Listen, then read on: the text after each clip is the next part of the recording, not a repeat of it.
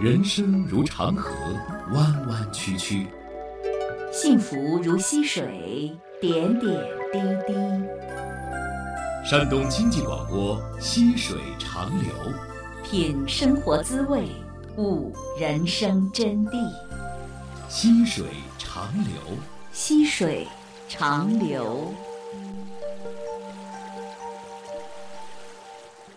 让我们调转自己的视线，向内看，看向自己的心灵。家庭幸福的秘诀，事业成功的法宝，就在我们的心中。这里是和您一起进行心灵探索的溪水长流，我是主持人溪水。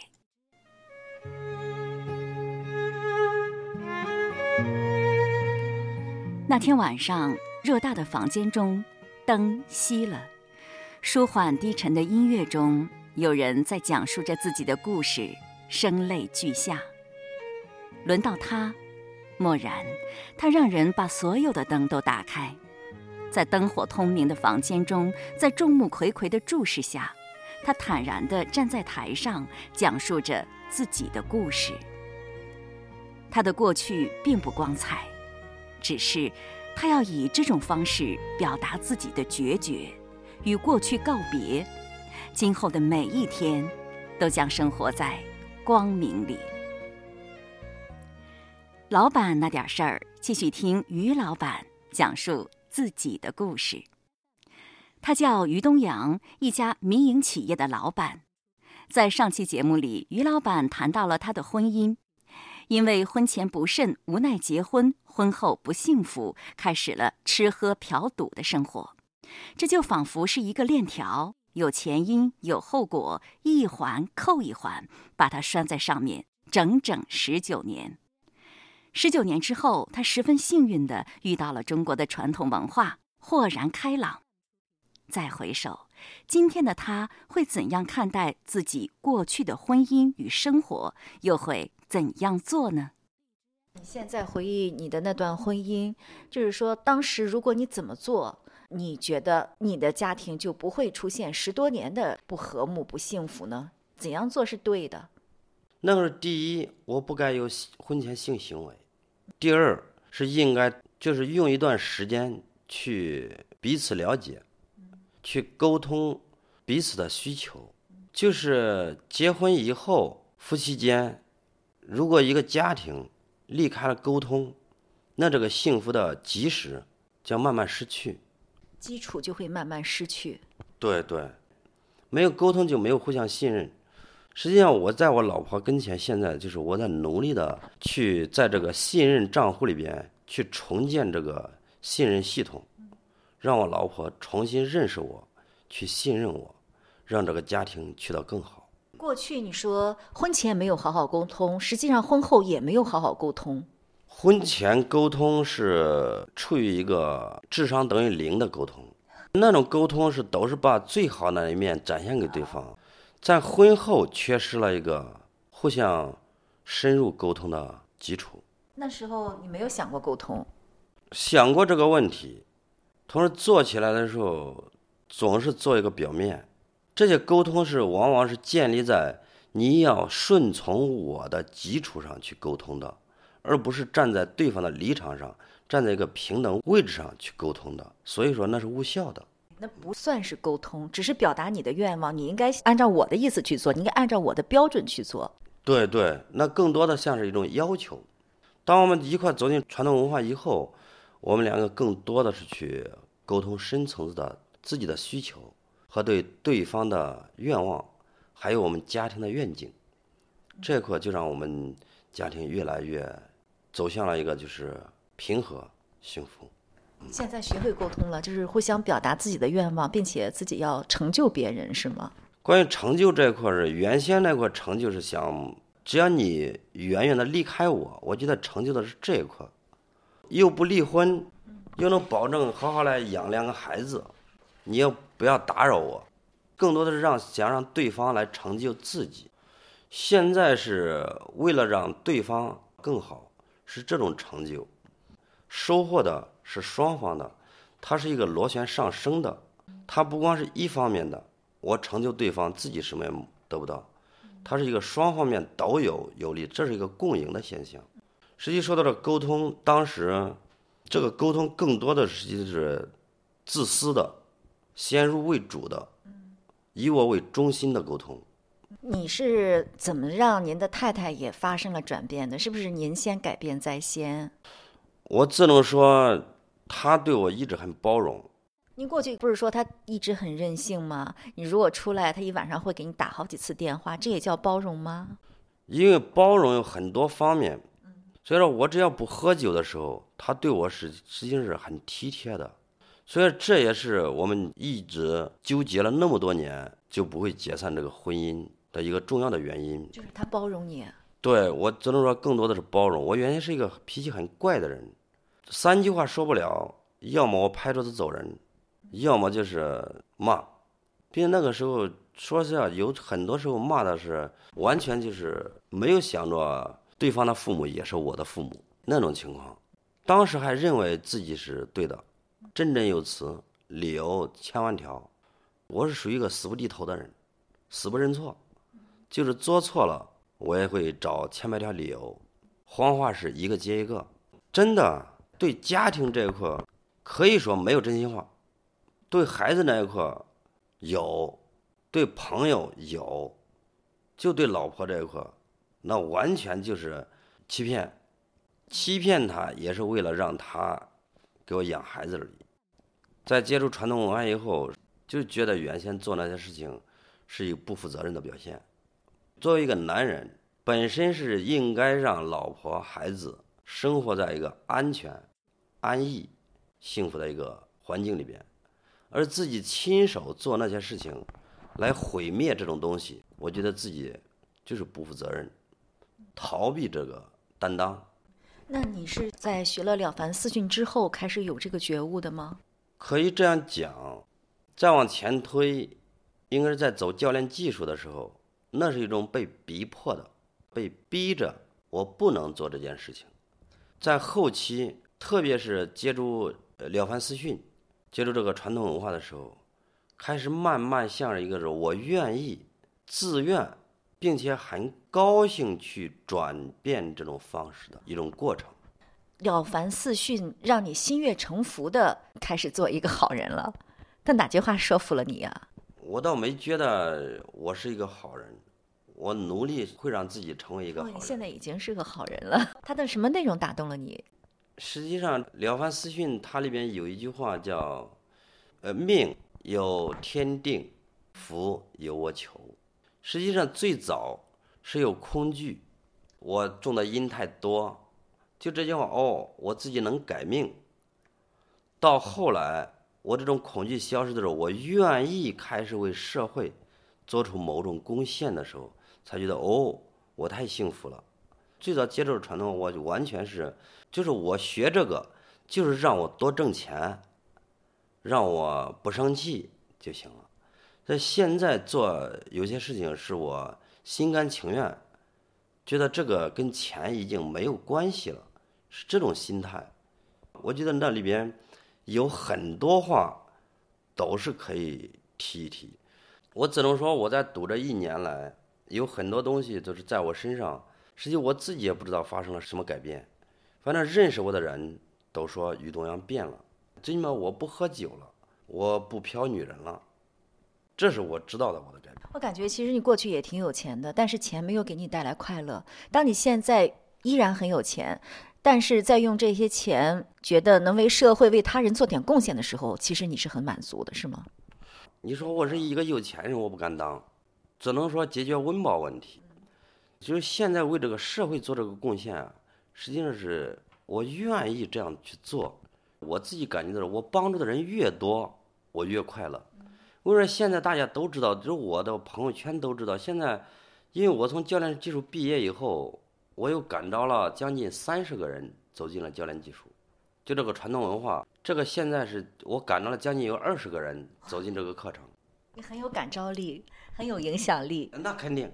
这个我很自信，关键是您做得好，你变化太大了。是因为这里边，我觉得现在是越分享越快乐，这些好的东西就是要大家分享，让每个人，让社会去到更好，实际是咱这一代中国人应该担负起来的职责。您说过去对家人好像也有很多怨言，不仅是对妻子，还有对父母、兄弟也是有一些怨言的，是吗？对，因为这一块原先的怨言来自于，包括我父亲在世的时候也是，因为我姊妹六个，我最小，在父母身上还有这个兄弟姐妹身上，一般他们都是张口问我要钱，包括我二姐，实际我二姐夫属于一个好吃懒做的人，但是孩子要结婚，没有房，就打电话。当时我在老家那边，因为我不是濮阳人，我是我老家是平顶山的，在那边的时候有一套房，就是他动员我妈妈，让我妈妈给我讲。我妈妈一出面，你说不同意吧，伤妈妈的心；同意吧，心里面难受。你为什么说我老婆她很包容我？我老婆在那儿就开导我，就是那反正都是亲戚，她说那自己接了给呗，就给了。在很多时候。包括我三哥，他一直在美国那边发展的也不错，但是每一次打电话就是钱不够用，就是要钱，这块让我很难受。当接触传统文化以后，才知道哦，这些东西，人家问咱要，一证明咱自己比他们有；二是这些东西是一个孝的一个方面，所以说现在就释怀了。人要多少你就给多少？那倒没有，我现在有一个标准。就是我给这个钱是能让你去到更好，还是给你这些钱会让你去到懒惰？如果是前者，我就会给；如果是后者，对不起，我是没钱的。就像我二哥，现在如果是问我要钱，我会直接跟他打到他孩子上学的学校。如果说你想别的东西，我是不会给的。说到这个这个话，就要说到我我这个家族，我弟兄四个都喝酒。这个可能是与我父亲是个酒鬼，我是从八岁开始喝酒，呃，弟兄几个都喝酒，并且是像我二哥现在他的只要有了钱，先去买酒，所以说现在我二哥问我要钱的时候，我就问一句你干啥？我这些钱给你是让你去更努力的去工作，还是让你自己去更好吃懒做？如果是好吃懒做，对不起，我是不会给的，这是现在我的原则。像原先不会这样。原先是一种是我抱怨，同时我还会给你。现在我不抱怨，我要为你负责任，而且没有纠结了，处理的更智慧了。对，这些就是我不受害，也不让对方受害。当然他想不通可能，不过我接受他的想不通。而且你的内心还挺轻松的，知道自己做的是对的。对对对，实际上说到这个传统文化，实际上给我感触很深的。今年就是二零一六年春节，好多年没有跟我妈妈磕过头了，因为我父亲已经去世了。呃，初一的时候，我是先给我去世的父亲磕完头，以后我就让我妈妈坐下来。当我跪下那一刻，真的那种能量，那好多东西都随之都消去了，就像原先对老人的抱怨呐、指责呀，这种不理解完全没有了。咱古人这些东西真的是太好了，不做不知道，去做了，我觉得才会有体验。对，其实说到这儿，我觉得可能很多人还是不理解。你比如说，过去你抱怨父母什么呢？有时候我我妈妈把这个钱给我二姐，我也知道。我跟我妈妈我们两个定的的时候，我一年就拿我一一个月的收入，我就给你一个月的收入。给父母一个月的收入。对。嗯。因为我对钱没概念。所以说，到底给多少我也不知道。反正是我家里面现在除了我大哥，现在不怎么问我要钱了。他们只要要，一般情况我都会满足这个要求。同时给的时候，心里边还会痛苦纠结，就是又痛苦还不得不给。对我妈妈抱怨就这一块，就是我给你这个钱，你可以直接给我说啊，你给你二姐。我我那会儿想，给钱你就应该成为一个情，就跟念我一声好。是这样子，但现在不会这样子。现在觉得给了就给了呗，他愿意给谁就给谁呗。那些钱已经不属于我的了。哦，嗯，其实一念之转，内心也是很轻松，所有的怨恨都消解了。对，这一年多二年来，兄弟姐妹之间感情更融洽，并且这我大哥、我二姐他们都在老家，一个在洛阳，一个在鲁山，在我们县城，离我家比较近。他们更愿意回去承担更多的对我母亲的关怀，因为我母亲她也是不愿意出来，都是恋家嘛。我现在很感谢我大哥跟我二姐，实际上这些东西现在想来，对他们的付出是应该的，他们对家庭的付出更多，因为我和我三哥，他说我三哥在美国，在美国他一年甚至三四年才回来一次，对家里边是基本上是没有付出的。像我在濮阳这边，离家里边也有四百四百公里，这个现在想来。这些都是咱应该去做这些这些事情的。他们也帮您尽孝了啊。对对对。他们现在你给他们钱，嗯，很多方面也能满足他们。他们念你一声好吗？现在我不纠结这块。不纠结。呃，念与不念那是你的事儿你心安就可以。那是我的事儿啊，跟原先那种想法不一样。刚才于东阳先生谈到了自己的家庭关系更和睦了，我觉得可以用《弟子规》当中的一句话来表达，这就是“兄道友，弟道恭，兄弟睦，孝在中”。意思是说，当哥哥姐姐的要友爱弟弟妹妹，弟弟妹妹要恭敬哥哥姐姐，兄弟姐妹能够和睦相处，父母自然欢喜，孝道就在其中了。所以，孝顺父母绝不仅仅指的是直接对父母怎么样，和兄弟姐妹之间的关系也包含在了孝道之中。于先生和兄弟姐妹之间的关系更好了，他的孝道也做得更圆满了。老板那点事儿，听于东阳先生讲述自己的故事。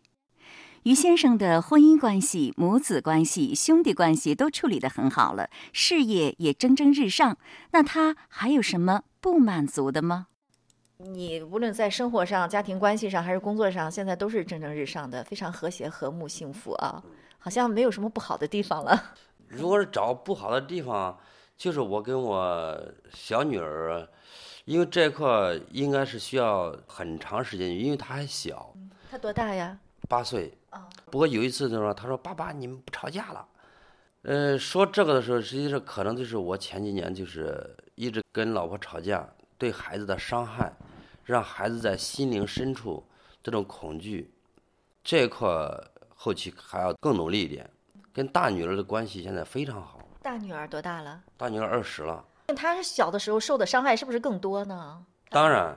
就是这二年来，原来说实在话，我跟他妈妈生气的是，因为他那个时候已经大了嘛。我们两个四年没有说过话，跟我大女儿。大女儿生你的气是吗？怨恨你？这我觉得那不叫怨恨，那叫恨。他有一次曾经说过的，都是要杀了我。你在外面的胡作非为，他都知道。应该知道，这些事情是包不住的。不过现在跟我女儿的关系非常好，有时候经常我们两个在微信里面去聊这些东西。聊他未来的人生规划，就这些东西。实际上，我对这些规划倒是并不是很在意。实际更多的是希望借这个话题去跟我姑娘去多说话，去沟通，让我们把这些心结早一天去彻底的化掉。你和你的女儿原来她对你是那么的恨，现在你们的关系是这么的融洽，你怎么做到的？实际更多的是嘉许、鼓励和爱。你对他嘉许，就是赞扬他、肯定他、关注他、关爱他。对，这是一方面。实际更多的是用爱。我觉得一个家庭里边想幸福，唯有用爱才能把原力的召唤回来，用其他方式都不可以。只有用真诚的爱去把这个家庭过好。他到几岁的时候还在恨你啊？也就是二年呗，十八岁的时候。十八岁还恨你？对。他现在二十岁，只用了两年的时间，你就把他的心全都收回来了。传统文化里边有很多东西在说这个转换只在一瞬间。当我转换的时候，实际我也没觉得我又做的多好，只是说有时候更愿意去跟孩子去沟通这些东西，把我这的内心，把我原先我做的对的、做的不对的，我都去跟孩子讲。就是很坦诚、很坦白。对，是原先爸爸做错了，我承认我的错误，我以后不再做。我也会跟他说，爸爸是因为什么去做这些事情。当然，我也知道跟孩子去沟通这些东西，有时候是在找理由。跟我老婆都不是这样沟通的，跟我老婆我是从不找理由，那原先的其实际都是我的错。跟孩子有时候是因为有些东西我不愿意让他更多的知道，他就找这些东西去跟他沟通，让我们两个现在就是一聊天，现在能聊一两个小时。原先四年我们两个在一块说话，也就是他要钱的时候才跟我说话。平常吃饭在家里面，我一往饭桌上一坐，他马上就离开，是从不不愿意跟我多说一句话的人。现在能这样子，实际上我觉得我现在才是这个世上最幸福的人。嗯，对，妻子爱你，两个女儿也爱你，我觉得朋友也很爱你啊，各方面的关系都非常的融洽。那和女儿的相处当中，你只要是和她坦诚相待，承认自己过去错了，其实中间那道墙自然的就垮塌了。一切过节吧都冰释了，是吗？我一直在跟我女儿沟通中间，我一直认为我们从来没有有墙过，从来没有什么。有那堵墙。可是女儿过去恨你呀，不就有？是大家都在刻意来回避着有些问题。当我很坦诚的跟他沟通的时候，实际上我们感情的修复啊，仅仅用了一天的时间，就是那一次真诚的沟通、坦诚的沟通，瞬间就没有了那些东西。所以说，我一直认为我们两个从来没有那堵墙，只是有的，只是我们两个也就是沟通。其实沟通，我觉得这两个字对于很多人来说是很难的，他们不知道什么样的谈话方式，什么内容是沟通。对，当我跟我女儿沟通的时候，哦，把我自己深挖出来，完全亮出来的时候，她也很接受好与不好的。毕竟十八九岁了，她也是成人。这些东西，她就瞬间就冰释了。当然，在后期打电话或者是微信聊天的时候，会时不时的冒出那种怨恨。但在后期这一年多来、二年来，在一次又一次，实际这个时候要夸我自己一句，就是说我在这二年中间是没有在做这件事，没有做这些东西了。没有做什么东西了？就是像原先那个胡作非为啊、喝酒啊，彻底真改了。让我这种信任，在我女儿那边重新建立起来了，但是在老婆这边，呃，我觉得这个还需要过程。现在不是已经很好了吗？现在很好，很好。我就是想要把它建立在像在在恋爱时候那种完全信任。我现在觉得这个学这个传统文化，觉得像这些信任危机，实际就自己现在银行里面存的钱，你本身存了一百块，但是你花了。三百块，你那里面是负数，你需要一点一点的去先把这个负数填平，你才会把让这个信任系统重新建立起来。这是我现在需要做的。你怎么做呢？就是不再胡作非为了。对，我就不断不断的往里边去丢这些信任，是我自己的自律和坚持，对家庭的负责和担当，对家人的爱，让他们去感受、去体验、去领悟这些东西。我相信，我会很快把这些这个账户存满。那你现在生活当中还有什么样的遗憾和不满足吗？现在没有，因为现在我的员工我也很满意。原先我对我的员工那时候，说实在，实际上当一个人你自己的念头变的时候，这个世界真的很美好。现在看妻子也可爱，女儿也可爱，员工也可爱，陌生人也也挺好看的，也可爱。当然啊，因为我自己就觉得这这个世界多美好啊！我活着一天，我要感恩所有的人、所有的事。我觉得遇到的、该发生的，都是最恰当的时候该发生的；不该发生的，它就是不应该发生的。何况现在遇到了，那都是缘分。有缘分，为什么不高高兴兴的去相遇呢？那你未来还有什么样的期许啊？还有什么样的打算？你的梦是什么？有没有想实现的东西？实际上，这个我跟经理我们两个沟通过。经理是经理吗？对对，就是原先我在在濮阳都是刚刚进入这个国学的时候，并没有那种那种信念。现在我是更愿意就是把这个印制个《辽汉四训》进行下去，因为这个我觉得不是给你这个一个人。一点钱、一点物能解决的问题，这是一个从深层次去改变。我现在一直认为《了凡四训》真的好好读，它是能改变一个家族的命运的。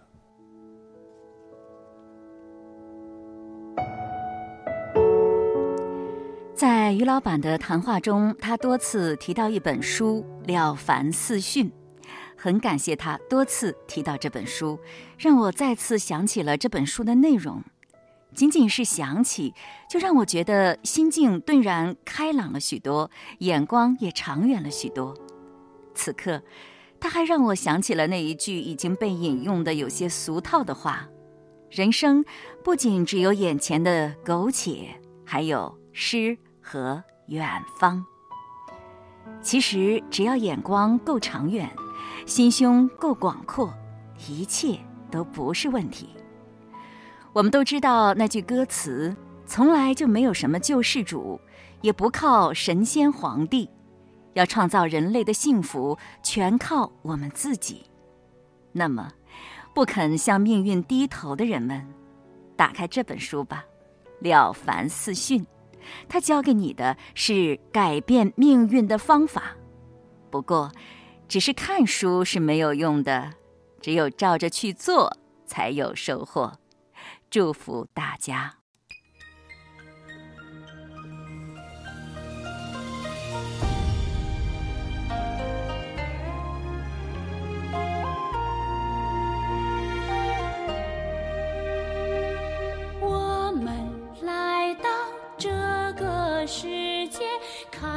是什么都不懂得，后来后来就慢慢的了解，一切的一切都循着法则。轮转的星辰，匆忙的人群，茫茫人间，我们擦肩而过。我对你好，你也对我好，大家都好。